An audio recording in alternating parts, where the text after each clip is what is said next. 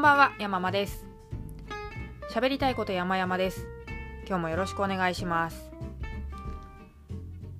本日はちょっと1週間あの外で収録することが多かったんですが、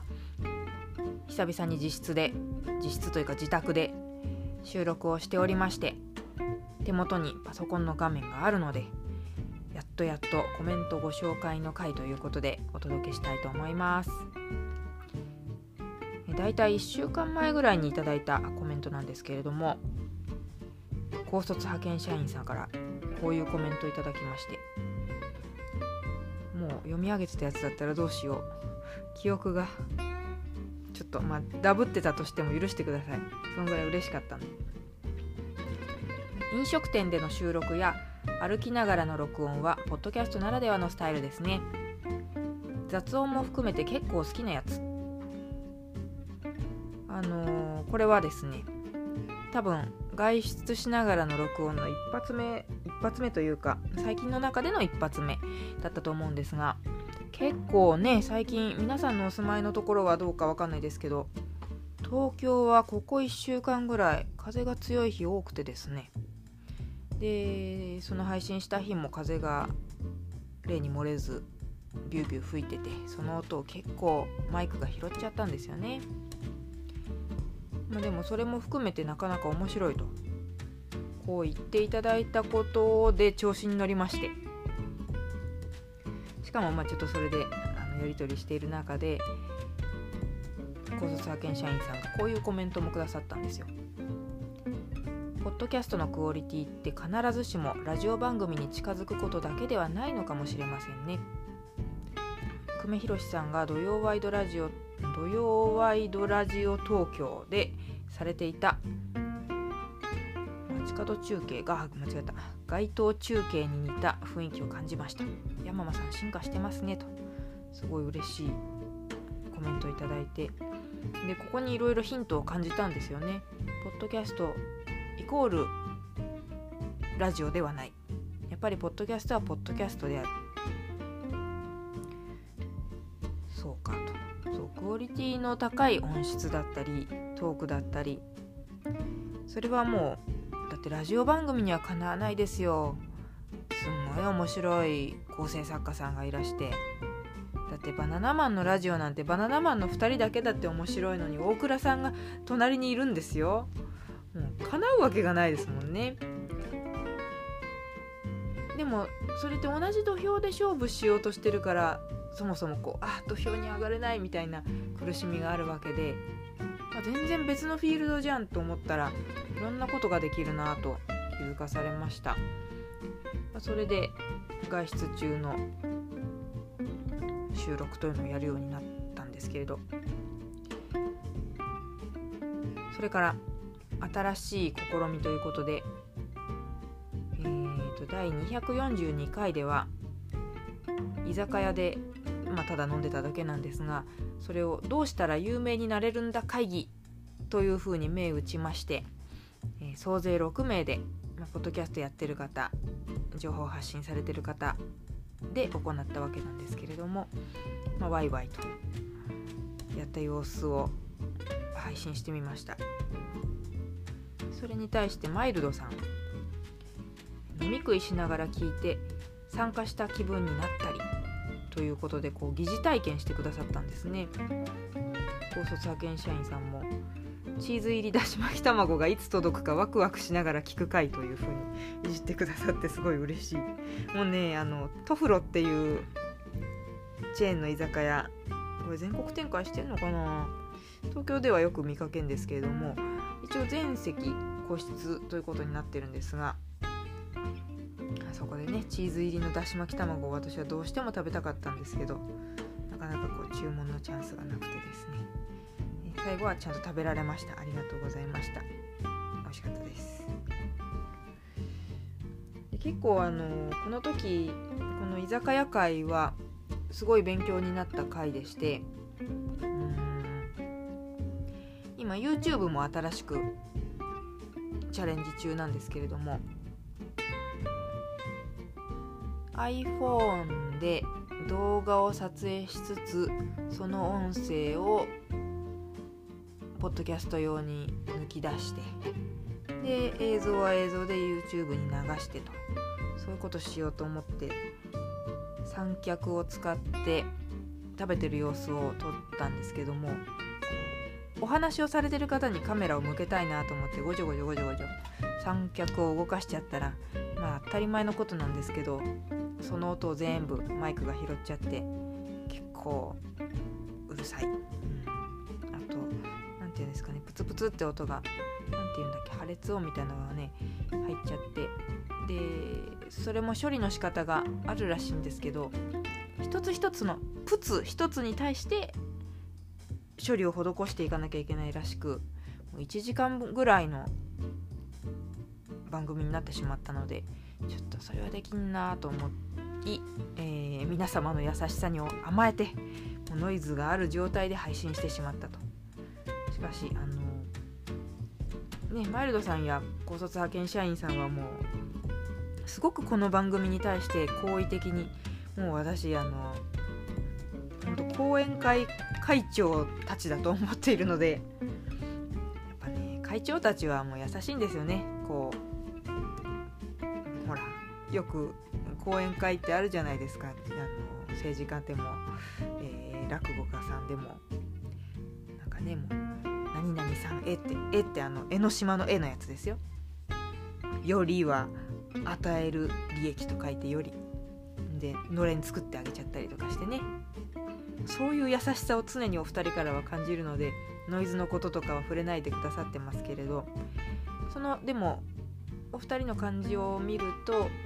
ちゃんと聞きやすい見やすい編集が整えられれば居酒屋中継ありなんじゃないかなと思いました。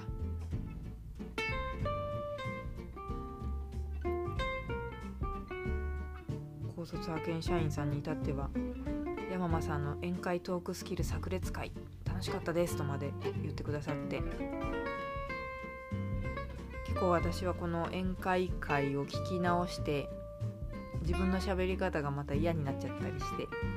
なんというかうん誰に似てるって言ったらいいんだろうな。もし聞く習慣があったらでいいんですけど朝 TBS ラジオで私は森本武郎スタンバイという番組を聞いてんですけどこれあの TBS のラジオクラウドという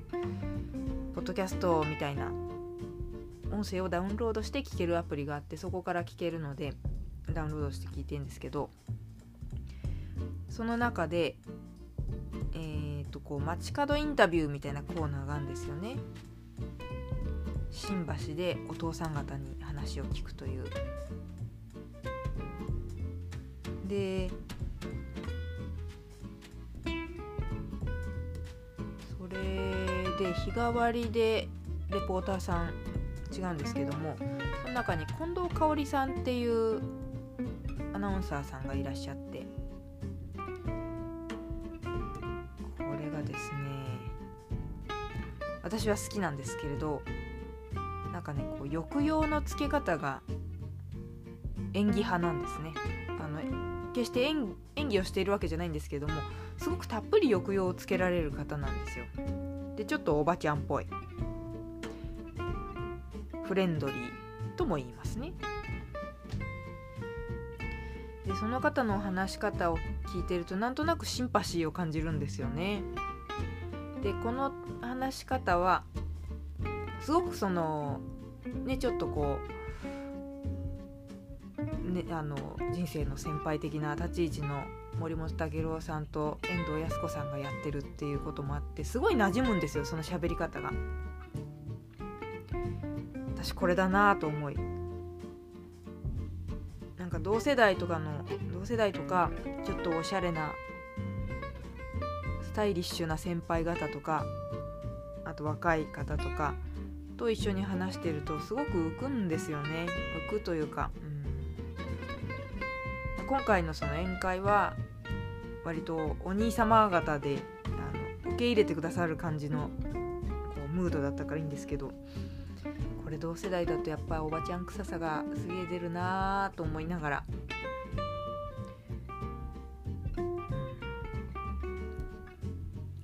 もっと淡々と喋りたい。本当は。でもまあ、これも日頃聞いているラジオ文化放送の大竹誠ゴールデンラジオ水曜だったかな？がアシスタントさんが壇蜜さんなんですけれど、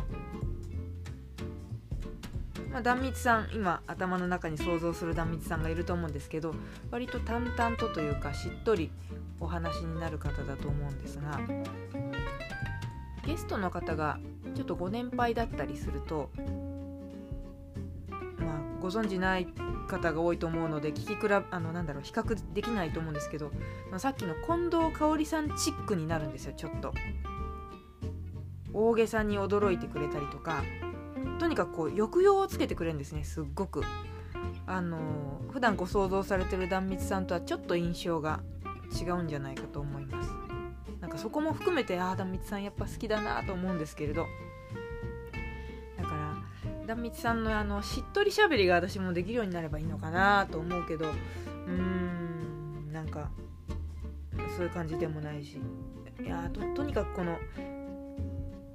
うん演技っぽくなく喋りたいです。何ですかねこのババ臭いんですよね。自然な喋りとは何なんだろうな。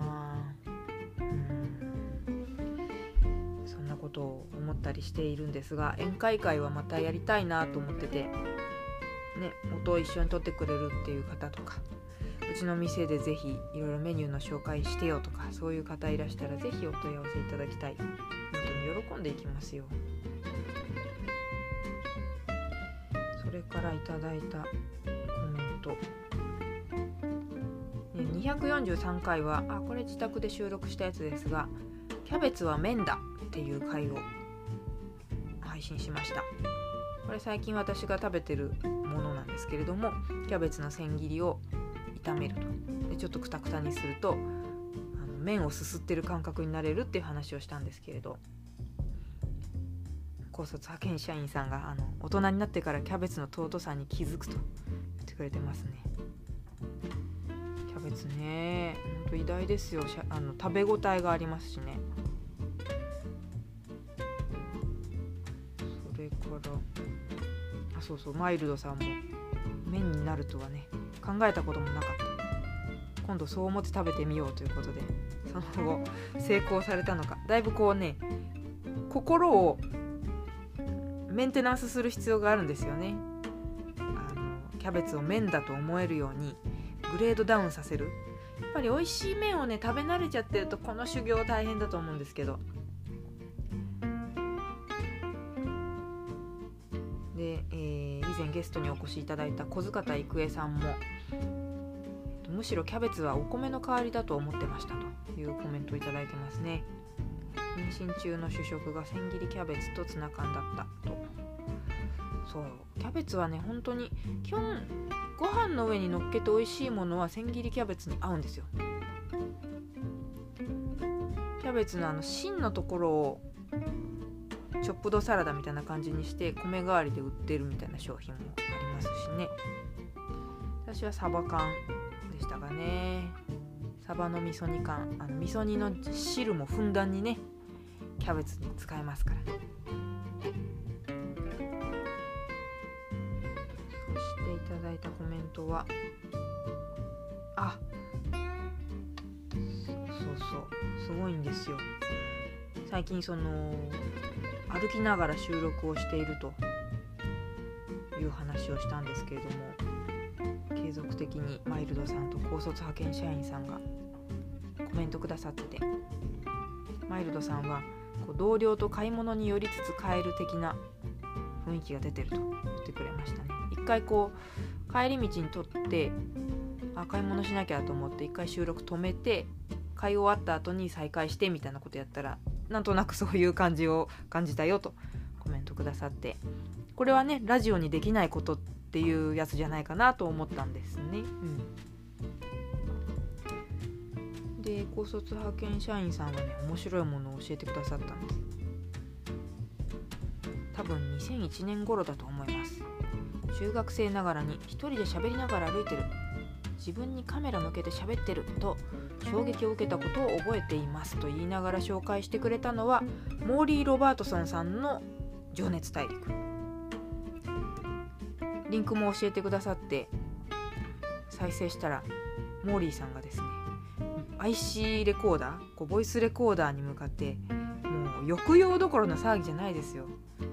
感情豊かに喋ってて振り返るんですね道行く人が。2001年頃ですよ。だって2020年もうね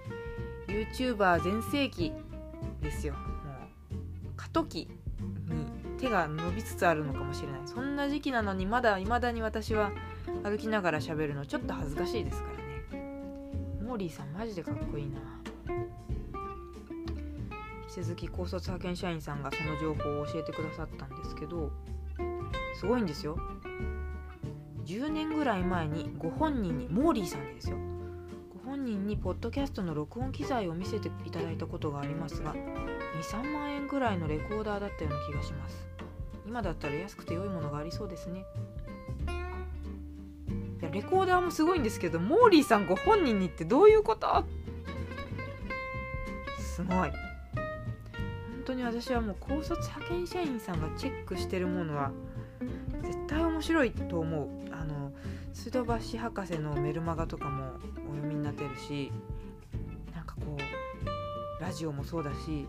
チェックされてるものを追ってるといろんな面白い情報に触れられるんじゃないかと思って普通に高卒派遣社員さんのツイッターをみんなフォローしてほしい。こんなに情報をいっぱいすごいですよ。価値あるアカウントだと思いますよ私は。そしてその情報を全部こう収集してちゃんと蓄えているっていうのがすごいですよね。いやーほんとすごい。いつかお話を伺ってみたいですねいろいろ。いやーそんな感じで本当にもう講演会ダブル会長に私はお世話になってお二人からいただいたこう山間さんへと書かれたのれんをねいつも心に心の中に下げてるわけです。本当にありがたい限りですよね。でもポッドキャストやらなかったらブログだけの時はお二人には出会ってないと思うといやポッドキャスト1年やった回あるなと。金が稼げなくてもこれはプライスレスですからね。たい限りでラジオ番組にはできないこと。あラジオ番組にもできるかもしれないけれども、うん、ポッドキャストならではのこと、うん、ポッドキャストを楽しむということ。ラジオごっこではなくポッドキャストを楽しむということとはどんなことなんだろうっていうのがちょっと2年目のもしかしたらコンセプトになるのかもしれないな。